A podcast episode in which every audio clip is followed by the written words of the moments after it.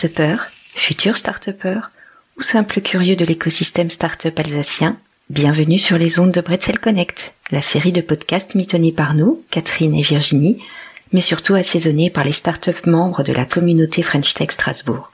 À chaque épisode, un membre de cette communauté et un invité apportent leur regard croisé sur un enjeu ciblé pour que la création de votre start-up ne soit plus un casse-tête chinois, ou à tout le moins que vous voyez comment commencer à le résoudre. Profitez des conseils de ceux qui l'ont vraiment fait. C'est du 100% vécu, du 100% entrepreneur.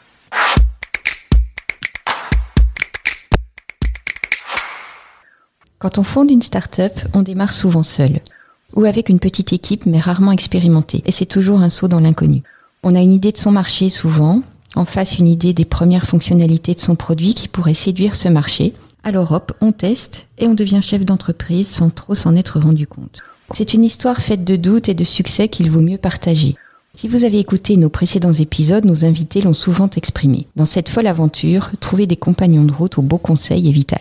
Pour nous en parler aujourd'hui, nous avons deux invités, Kemal et Emmanuel, qui ont la particularité d'être à la fois entrepreneurs et compagnons de route. Bienvenue. Bonjour. Bonjour. Bonjour. Alors, est-ce que vous pouvez vous présenter en, en quelques mots?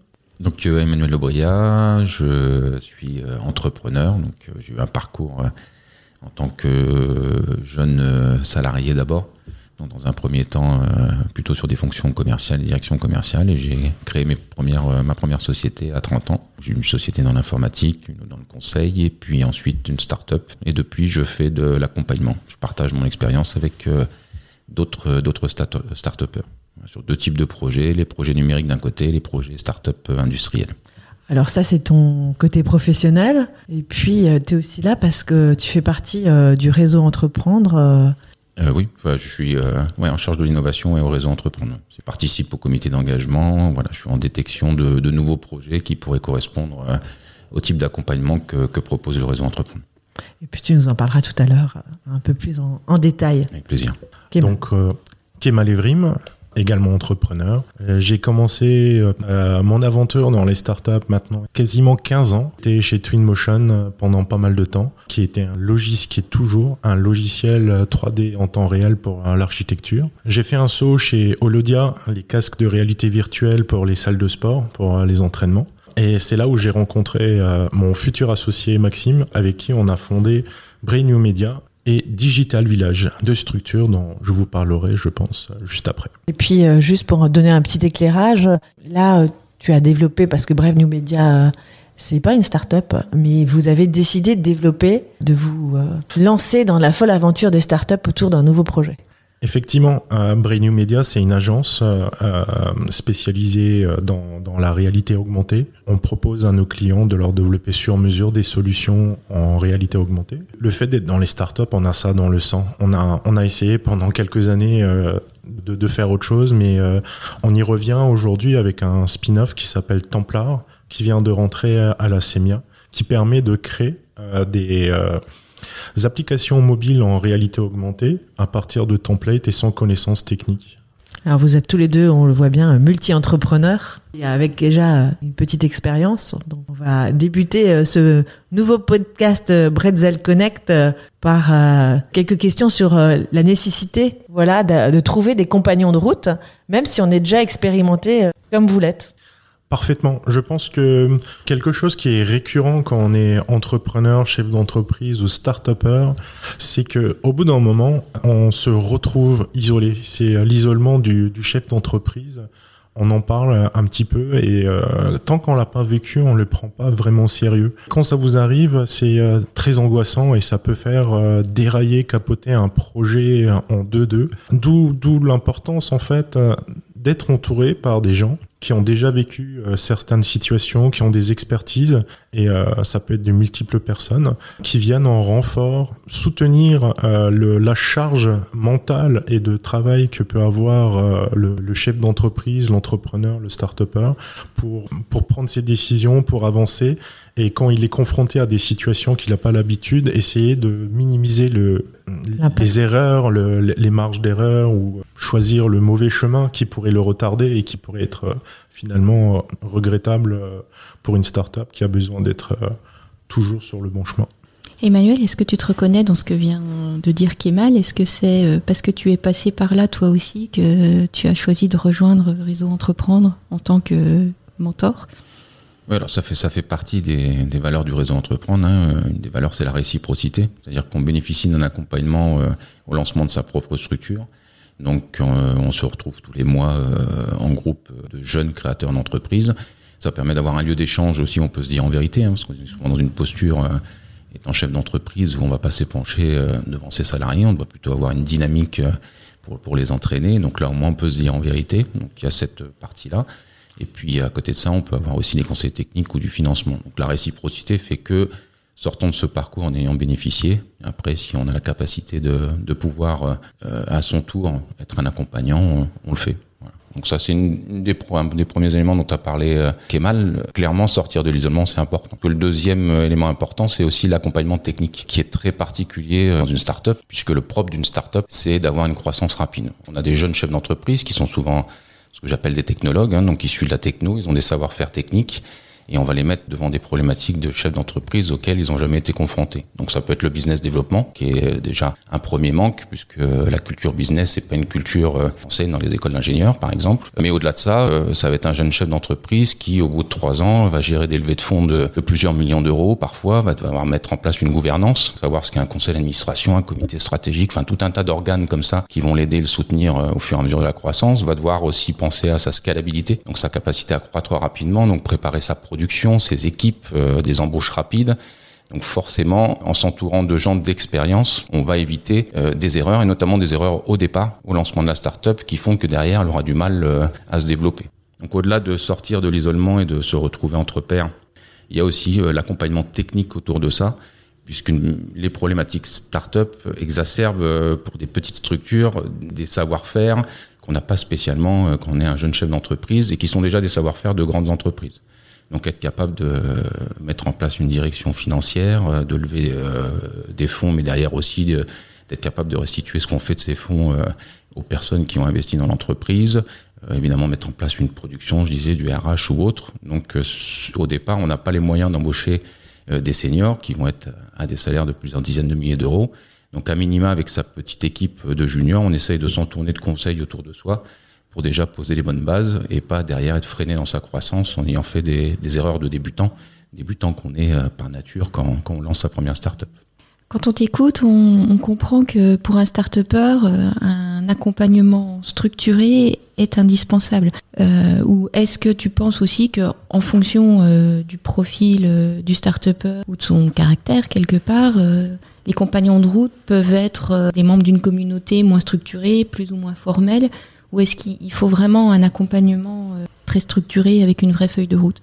Je pense que les deux sont nécessaires. Euh, le groupe, euh, et surtout le partage d'expérience qu'on va avoir le groupe. Moi, j'ai fait partie de groupes où j'ai pu bénéficier de conseils gratuits pour des dossiers tout bêtes. Par exemple, mon premier dossier à déposer auprès de la Banque publique d'investissement, je l'avais jamais fait. J'avais un camarade dans un groupe dont je faisais partie on était accompagné, qu'il avait déjà fait, il m'a passé son dossier, c'est déjà un gain de temps énorme. Et peut-être que ça m'aurait coûté plusieurs milliers d'euros de, consulting.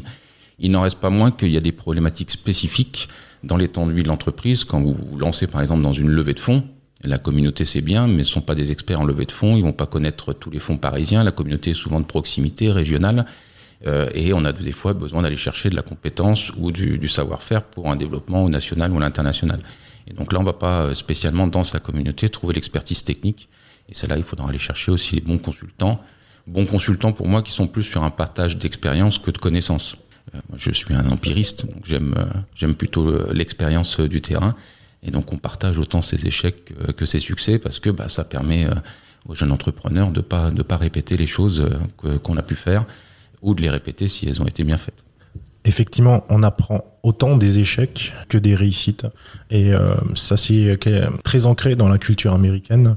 Quelqu'un qu'on a en face de nous, s'il s'est planté, c'est qu'il a aussi quelque chose euh, à nous apprendre et euh, des leçons à tirer, autant que celui qui a réussi et qui a levé des millions souvent en France, euh, ça reste encore un, tabou, contrairement euh, euh, aux Américains, mais c'est quelque chose aussi qu'il faut prendre en compte. Il faut savoir écouter les, deux, les deux bouts de la réussite. Mais, je trouve que c'est quand même une, posture à, trouver un, équilibre, parce que c'est pas évident quand Euh, on a d'expérience. Alors, Kemal, comme jeune entrepreneur, tu as quand même déjà une certaine expérience, mais d'arriver à pas faire à la place, d'arriver à, à pas penser à la place de l'autre, d'arriver à trouver un équilibre, de trouver le bon partenaire, donc du coup de construire une relation humaine, euh, d'écoute et de partage et d'apprentissage, comme, comme vous avez pu l'évoquer, c'est pas forcément quelque chose qui va de soi. Alors, je suis d'accord. Trouver les, les, bonnes personnes, c'est pas inné, effectivement.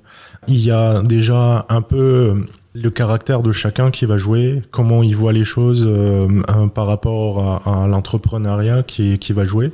Et euh, savoir écouter de la part de l'entrepreneur, c'est aussi quelque chose qui, qui s'apprend. Des fois, les experts qu'on va avoir autour de nous ou avec qui on va discuter vont dire des choses qu'on veut pas forcément entendre, qui vont pas dans le sens de ce qu'on avait euh, imaginé, qu'on avait en tête.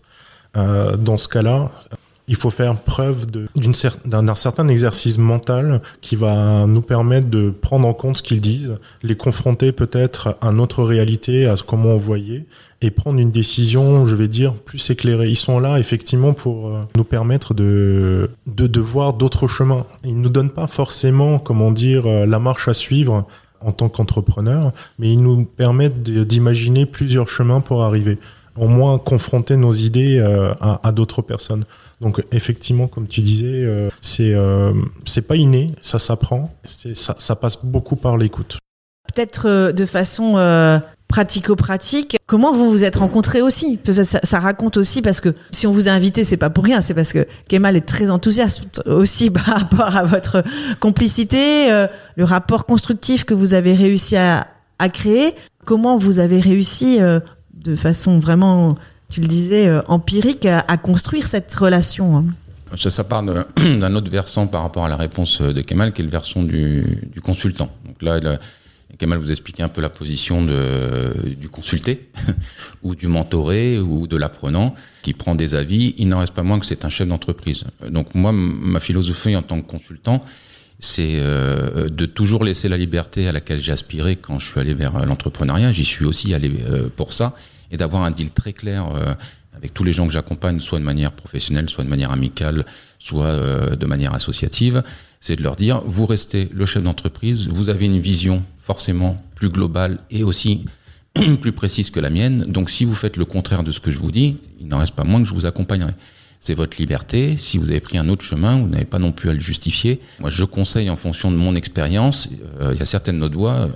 Une start-up est par nature innovante. Si on se ferme à l'innovation et à d'autres manières de faire que celles qu'on a apprises ou qu'on a expérimentées, c'est un petit peu dommage. Voilà. Pour avoir euh, une, relation, euh, on va dire, équilibrée entre un consultant euh, ou un accompagnant et derrière un accompagné ou un mentoré, il faut aussi qu'il y ait ce deal de base. C'est-à-dire qu'à un moment, c'est le chef d'entreprise, c'est lui qui emmènera sa boîte où il veut l'emmener, ou elle ira en tout cas où lui l'amène, et on, on, ne fait que fonction de conseil. Alors, on est par nature, euh, enfin moi je suis par nature un entrepreneur, je suis euh, aussi plutôt un business développeur, donc euh, j'aime être force de conviction, donc croyez bien que je lâche pas le bout si je crois que euh, mon accompagné est en train de se fourvoyer ou de partir dans une voie qui n'est pas la bonne, euh, mais ce sera à force d'argumentation et il restera de toute façon seul décideur.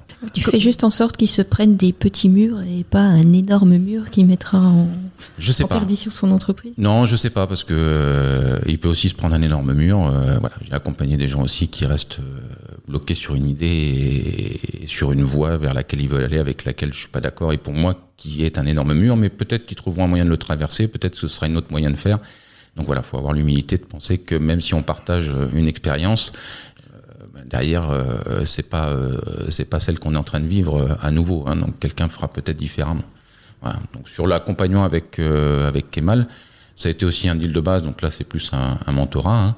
Donc je fais fonction comme je le fais de manière professionnelle euh, où je l'aide euh, à construire sa stratégie. Euh, voilà, on a des discussions très sérieuses.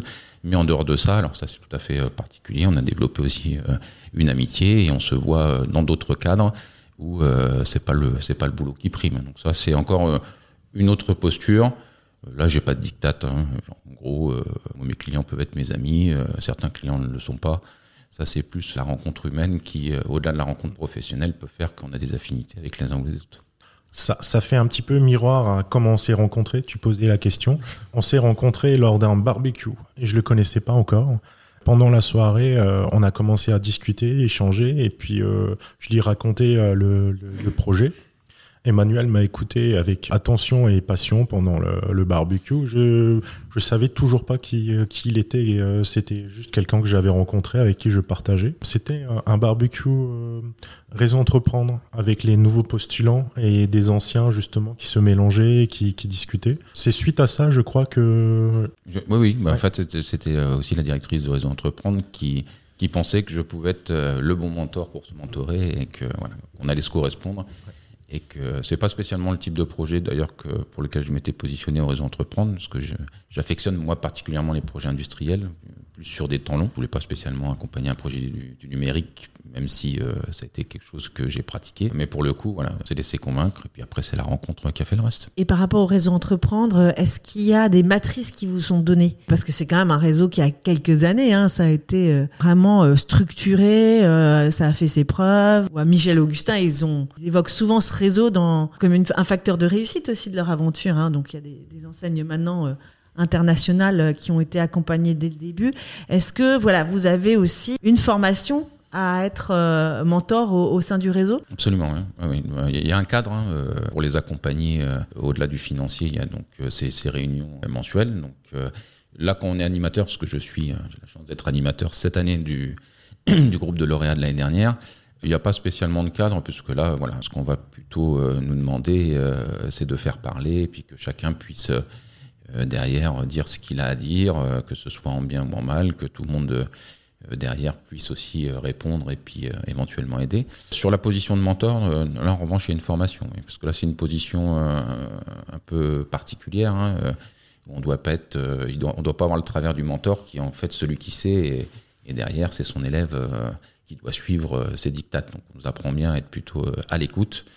Euh, donc là, il y a une formation déjà d'une demi-journée. Il y en a d'autres ensuite où on peut aller un peu plus loin. Il y a de la documentation, mais euh, qui explique tout simplement qu'on ne dirige pas à la place euh, à la place du jeune dirigeant, tout expérimenté qu'on soit, et qu'on est là pour accompagner euh, et pas pour prendre la place du chef d'entreprise.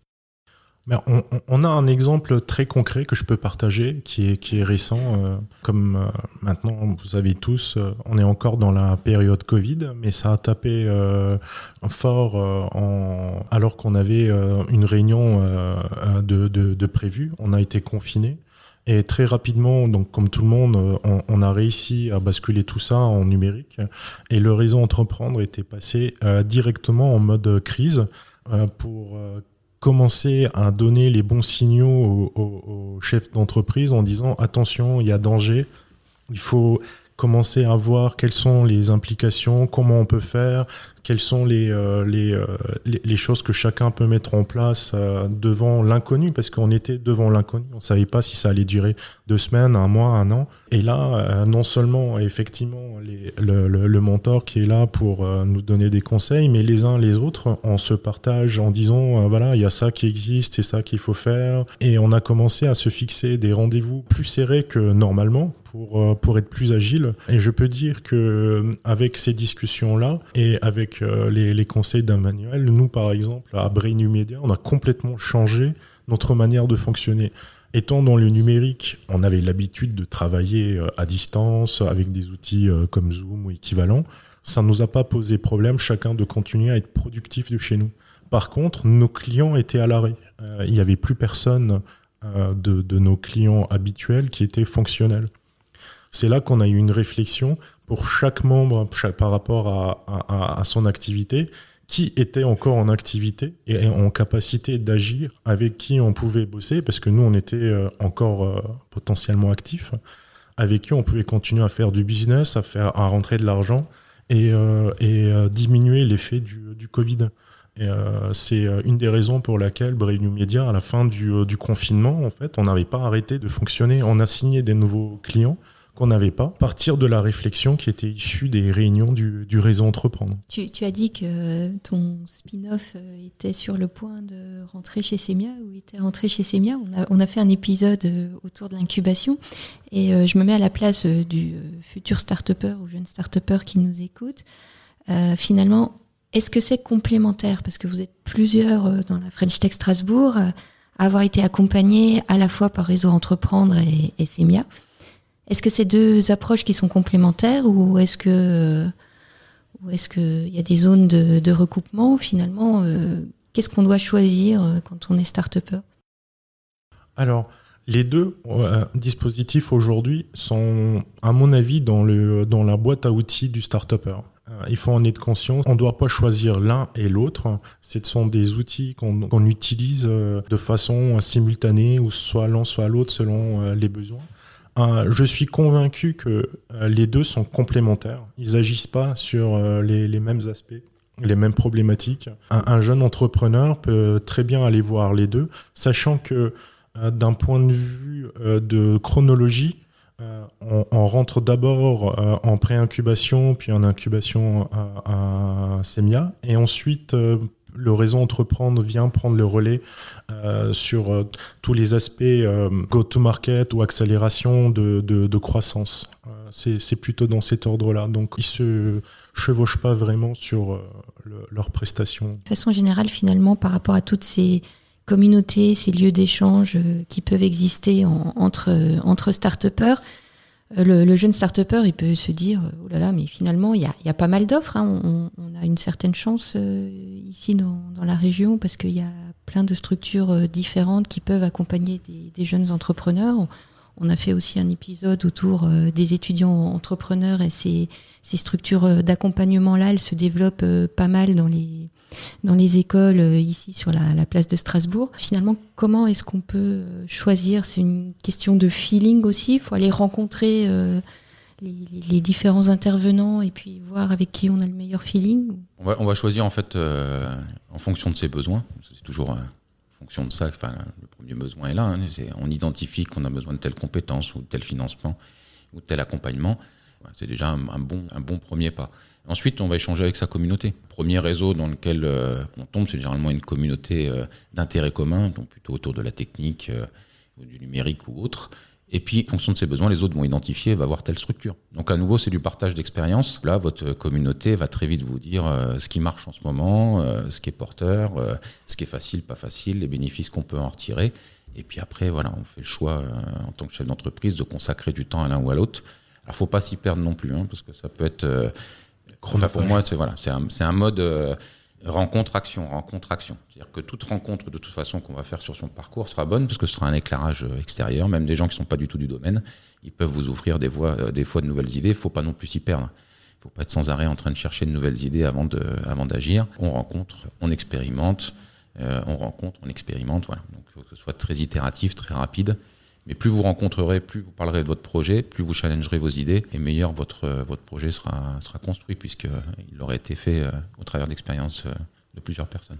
Il y a un aspect aussi euh, auquel je fais attention, c'est l'aspect humain. Il faut que selon les différentes personnes qu'on rencontre, il y a un, humainement que ça matche aussi, parce que c'est des gens avec qui on, va passer du temps, on va discuter de- de choses importantes. Pour moi, si euh, humainement euh, ça colle pas, c'est euh, c'est un, un, un grand non-non par rapport à, à- à- à- à la relation. Et finalement, cet accompagnement, est-ce qu'il s'arrête à un moment?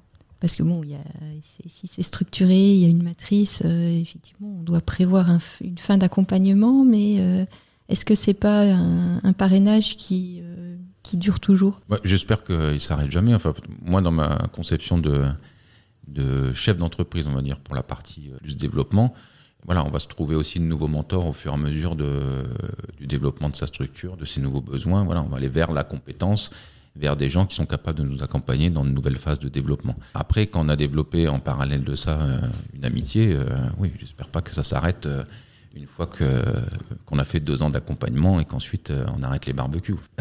Techniquement, effectivement, l'accompagnement sur papier dure deux ans. Comme disait Emmanuel, euh, si humainement ça a matché, il n'y a, a pas de raison que ça s'arrête. C'est des relations qui peuvent rester euh, tout au long de la vie de l'entreprise et des, des, personnes. euh, il y a une réelle complicité qui se met en place, un, échange, et au bout d'un moment, j'espère qu'il devient réciproque aussi dans, dans, dans les deux sens, car les entrepreneurs, avec toute l'expérience qui commencent par accumuler très rapidement, eux-mêmes peuvent devenir source de conseils et, euh, euh, d'éclairage pour les autres. Voilà, on ne se limite pas à une relation d'intérêt. Moi, j'ai mon, je suis toujours en relation avec euh, mon parrain du réseau Entreprendre, hein, Bernard Claude, qui m'avait accompagné tout au long de l'aventure de BIM.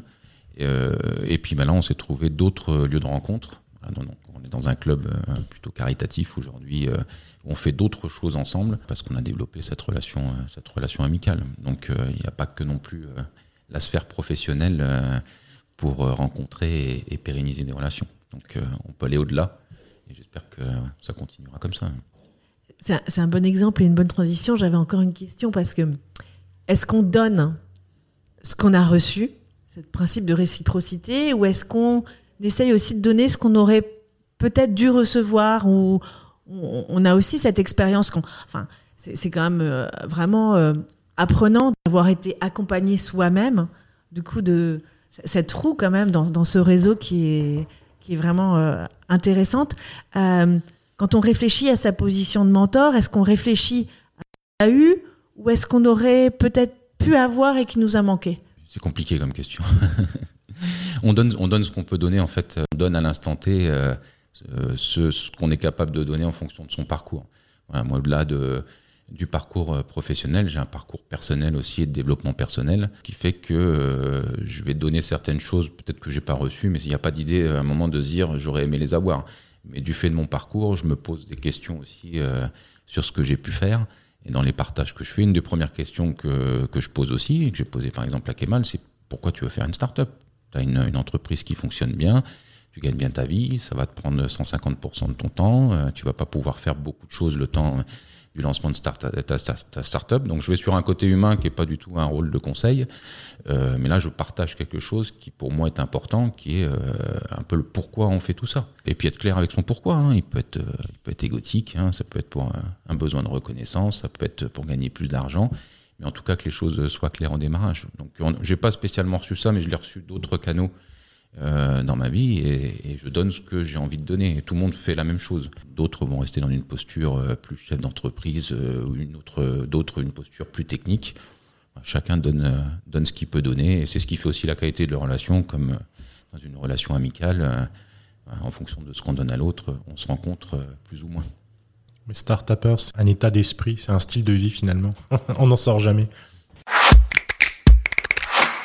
On va passer à la séquence suivante de cet épisode de Bretzel Connect. Je vais vous demander à l'un et l'autre de tirer au sort un mot et de nous dire euh, ce que ce mot vous évoque euh, à l'aune de notre thème d'aujourd'hui. Le mot du jour est rétroviseur. Alors, qu'est-ce que rétroviseur évoque?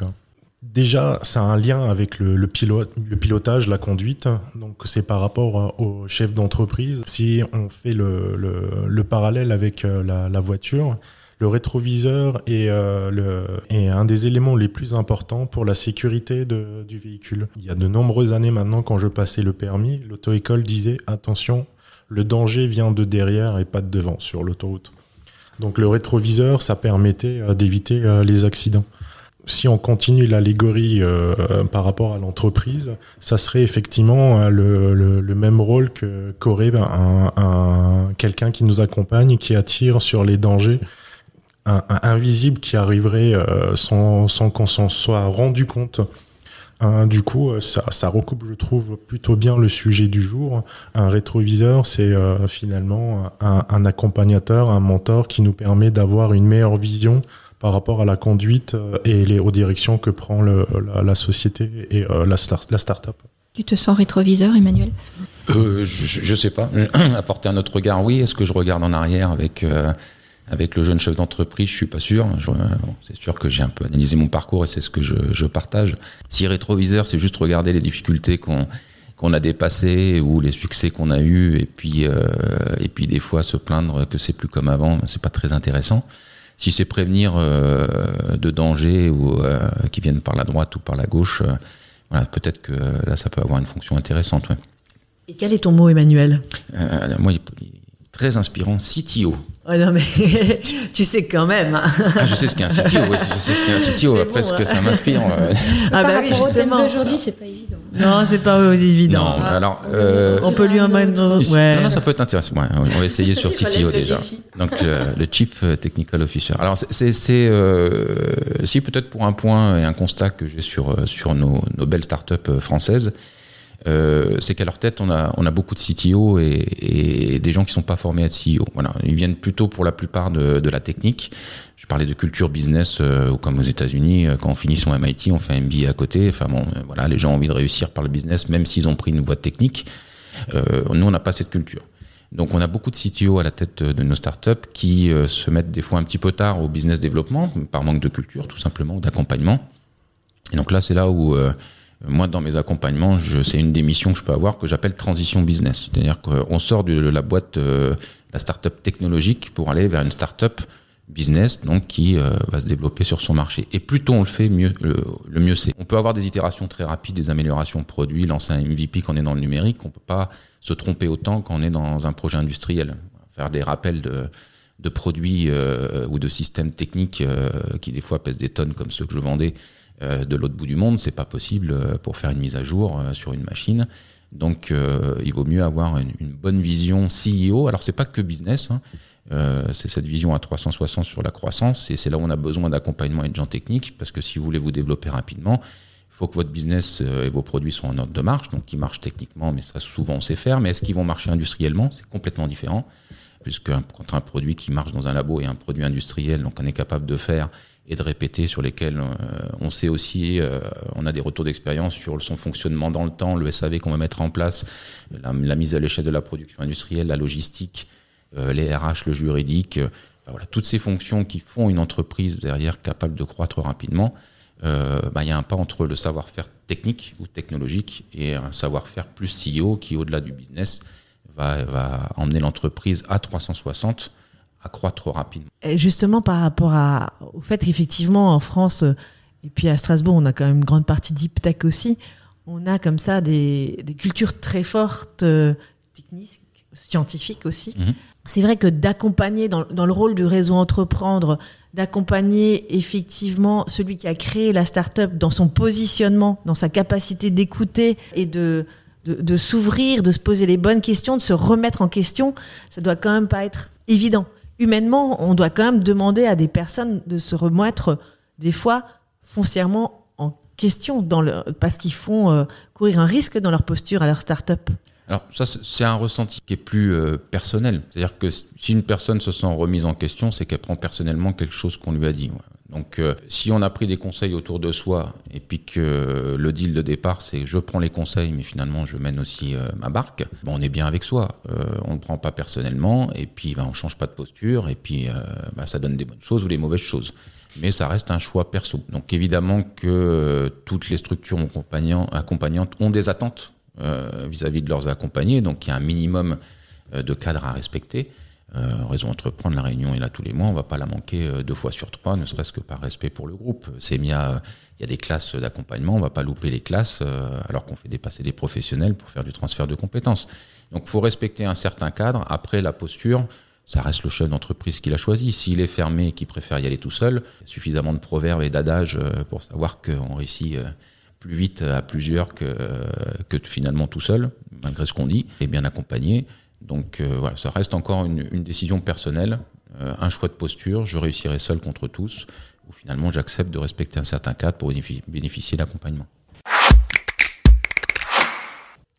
Pour cette euh, nouvelle partie de cet épisode de Breakdale Connect avec notre invité Jean-Philippe Loire-Mongazon qui va nous parler d'en fait d'un dispositif assez innovant qui est le village CA. On a choisi de, t'inviter Jean-Philippe parce que c'est vrai que c'est euh, voilà, une vraie philosophie d'avoir créé euh, des lieux pour l'accompagnement dans des endroits euh, complètement différents sur tout le territoire national. On te laisse un peu nous expliquer le principe. Bonjour à tous.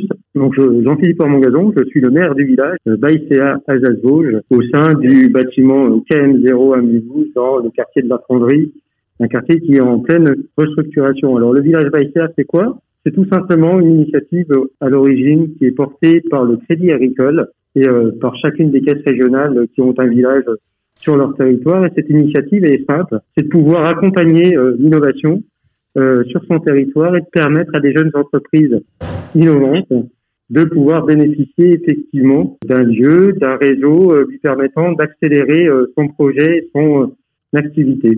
Alors, comme vous le savez, le Crédit Agricole est une banque mutualiste et elle œuvre sur le territoire et en créant ces villages, comme je vous le disais, elle a voulu permettre à ces, jeunes entreprises et à ces startups, donc, de pouvoir continuer leur innovation, pérenniser leur innovation et accélérer leur innovation en les mettant en relation avec des entreprises euh, du territoire, qui sont des PME, des ETI ou des grands groupes, clients ou non du Crédit Agricole, et comme les startups, elles ne sont pas forcément clientes ou non du Crédit Agricole, pour euh, justement euh, trouver et sourcer des solutions innovantes. Donc ces startups proposent leurs solutions innovantes et nos entreprises partenaires bénéficient de ces solutions innovantes avec les startups. Voilà. Donc comment fait-on? En matière d'accompagnement Très simplement, les startups peuvent bénéficier de, de, de, bureaux, de salles de réunion qui leur permettent de rencontrer leurs clients, euh, d'un accès euh, dernière euh, dernière technologie, d'un accès donc internet à haut débit, permettant de, de, pouvoir travailler sereinement dans un cadre privilégié et d'évoluer. Mais on n'est pas forcément obligé d'habiter le village pour bénéficier du village. On peut continuer de travailler dans ses propres locaux et d'être dans ce cadre-là bénéficiaire du réseau.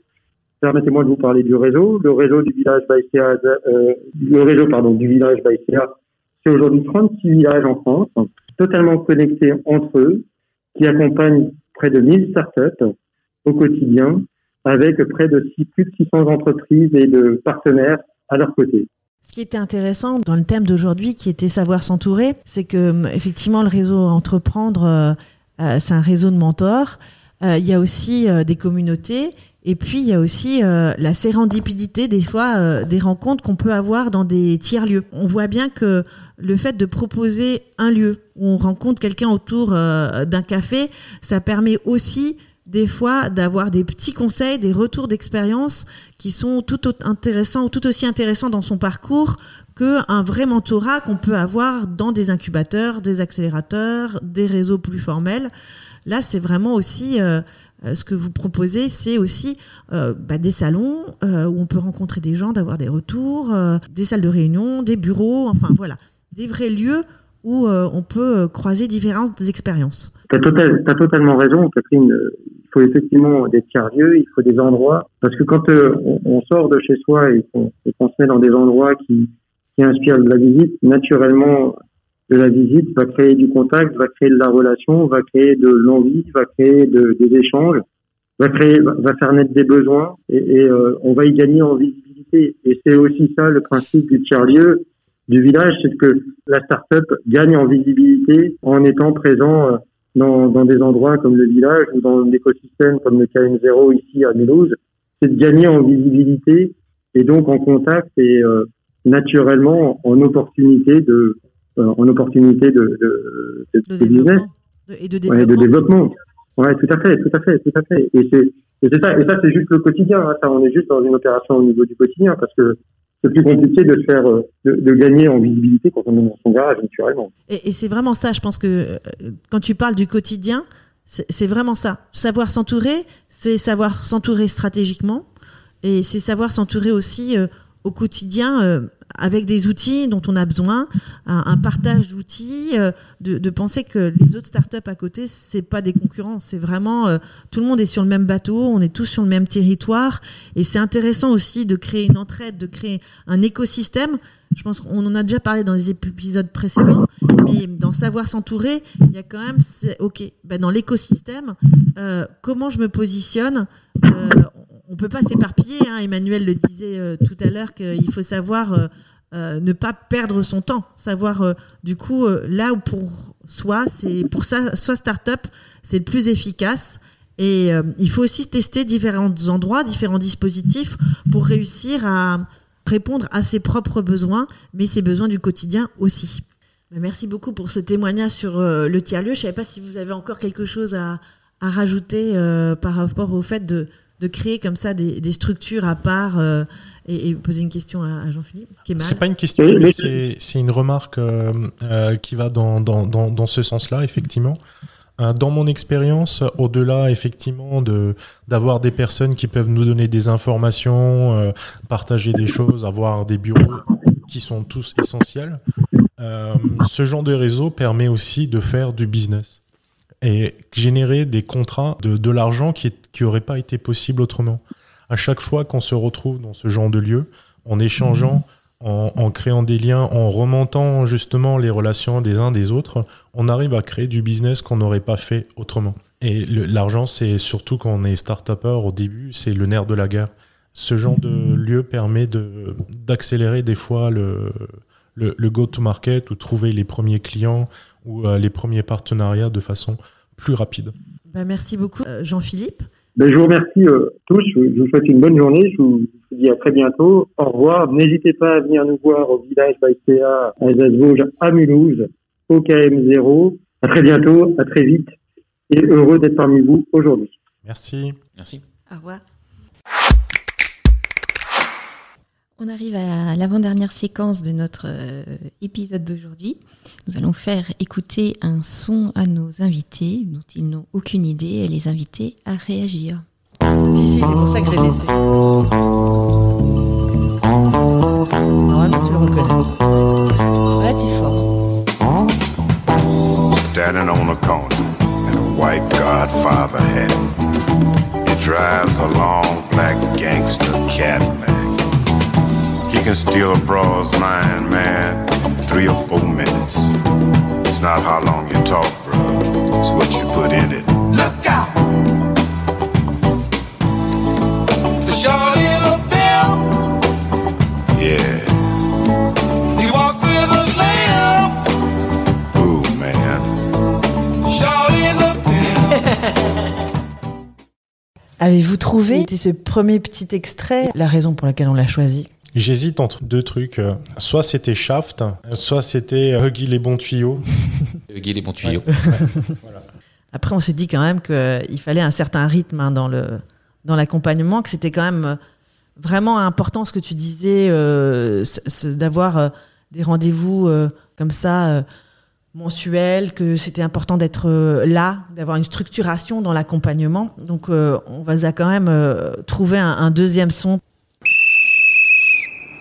Je suis le coach Bob Jackson et je suis venu vous apprendre les quatre étapes pour réussir sa vie. C'est un film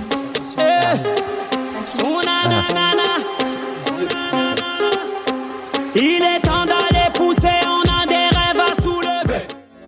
Soprano, du coup. Ma fille est fan. C'était juste qu'effectivement, euh, d'être là dans les bons et les mauvais moments, le rôle de mentor, il, est là aussi, et euh, d'avoir ce rôle de, coach sportif, parce que c'est vrai qu'on a souvent euh, le coach sportif derrière qui en, en image, mais c'est important d'avoir, de donner des fois une petite impulsion supplémentaire à, la vie d'un entrepreneur.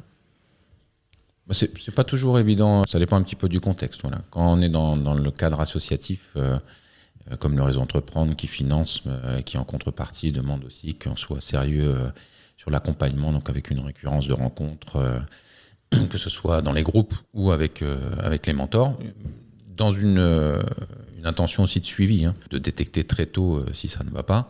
Voilà. Donc là, on a la récurrence et c'est vrai que c'est une bonne chose parce qu'au final, euh, c'est toujours difficile d'extraire un chef d'entreprise et parfois plus encore un start-upper euh, qui est un peu dépassé par les événements, de l'extraire de, de son quotidien pour qu'il consacre du temps euh, soit au recul, soit à la réflexion. C'est- plus évident dans le cadre associatif. Dans le cadre du conseil payant, on peut pas imposer euh, à ses clients aussi euh, de vous voir peu. hein.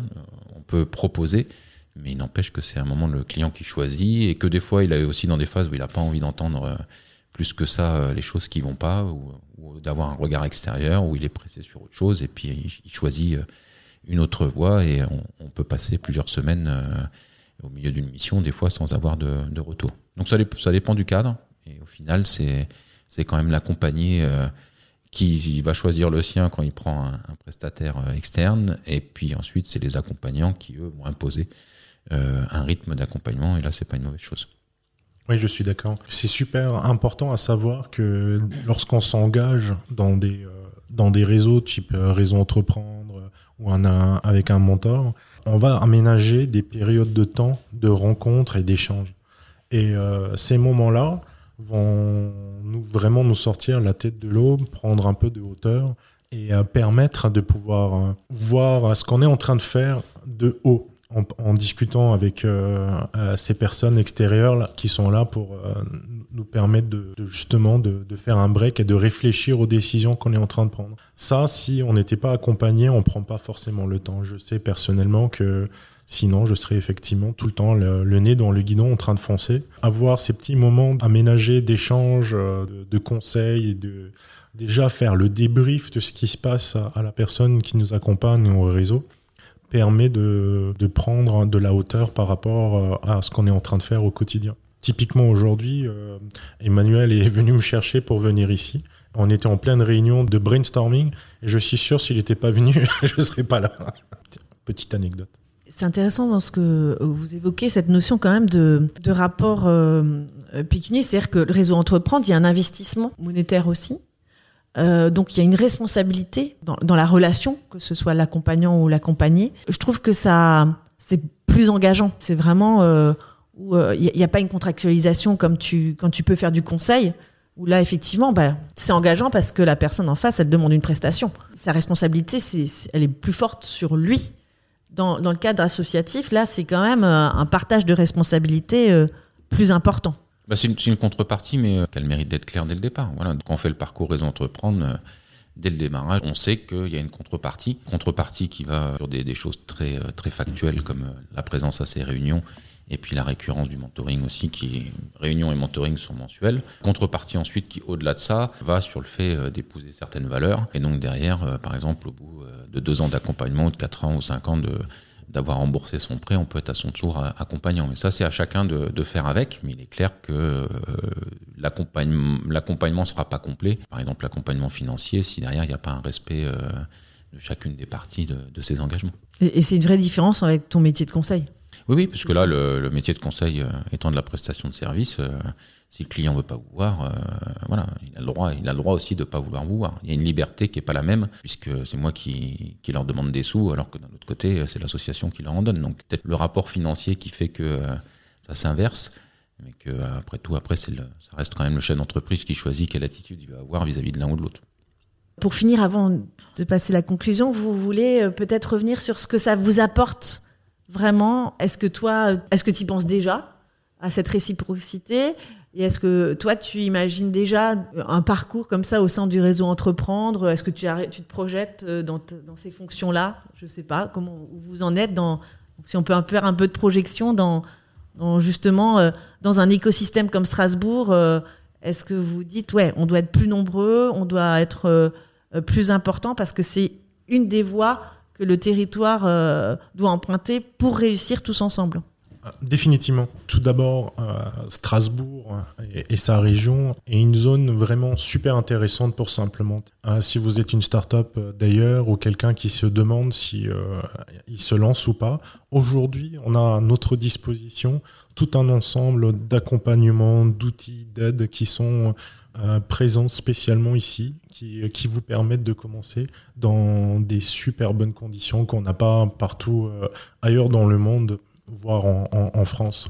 Donc euh, c'est un très bon choix de, de, de partir euh, à l'aventure à Strasbourg. En ce qui concerne ta question, est-ce que euh, c'est un rôle que je considère? On le, je le fais déjà dans, dans une certaine mesure parce que euh, avec euh, quand même une quinzaine d'années dans, le, dans les startups, il y a certaines choses, à force de les refaire, qui sont aujourd'hui euh, un bien acquis de, de mon côté. Régulièrement, il y a des euh, nouveaux start-upers des, euh, qui viennent euh, me demander des conseils sur les débuts, sur comment lancer, connaître les bonnes pratiques au, au, lancement. Et là, effectivement, on essaie de rendre au maximum à, à, la communauté ce que nous, on a déjà bénéficié. Et c'est un sujet qui est vraiment important pour moi, mais mes coéquipiers, c'est n'importe qui qui vient nous voir, on essaie de lui donner le maximum d'informations, d'aide, de, de contact, car euh, l'écosystème doit s'agrandir. Plus l'écosystème est riche avec euh, différents types de startups, plus euh, on, va briller euh, au niveau euh, national et international. C'est en aidant les autres, on, on s'aide soi-même. Pour ma part, j'ai aucune projection. Moi. Je suis un peu sorti aussi sur ce long travail sur moi-même que j'ai pu faire ces dernières années. Donc j'ai pas d'ambition professionnelle particulière. J'ai plaisir euh, aujourd'hui euh, à donner de mon temps euh, quand on me le demande et que le sujet m'intéresse, à travailler euh, dans l'ombre plutôt, dans cette lumière que j'ai beaucoup cherché dans ma première partie de vie euh, professionnelle.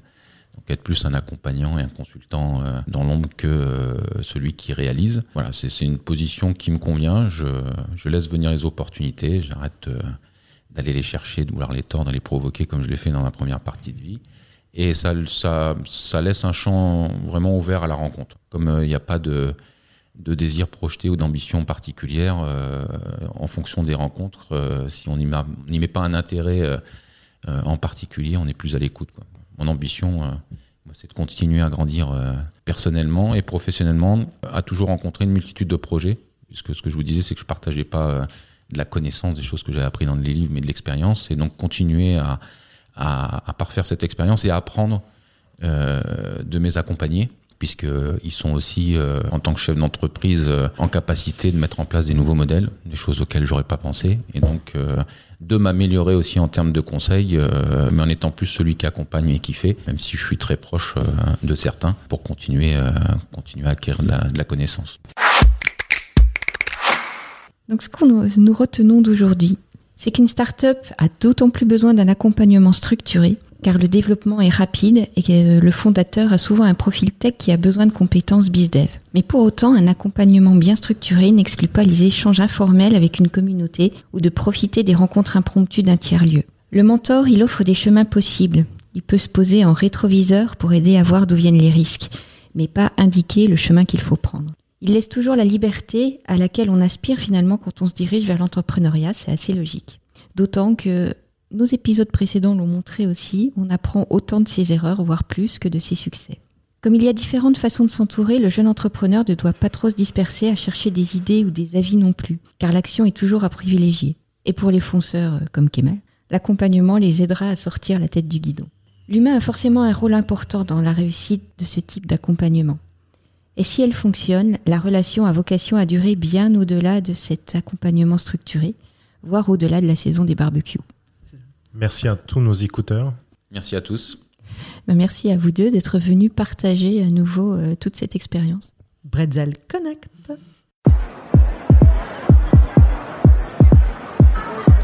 Cell Connect est un podcast produit grâce au soutien de la French Tech dans le cadre du projet d'avenir Disrupt Campus. D'après une idée originale de la communauté French Tech Strasbourg portée par Alsace Digital, le soutien de toute l'équipe d'Etena Pépite, de l'agence Isaac et d'Alsace Business Angels.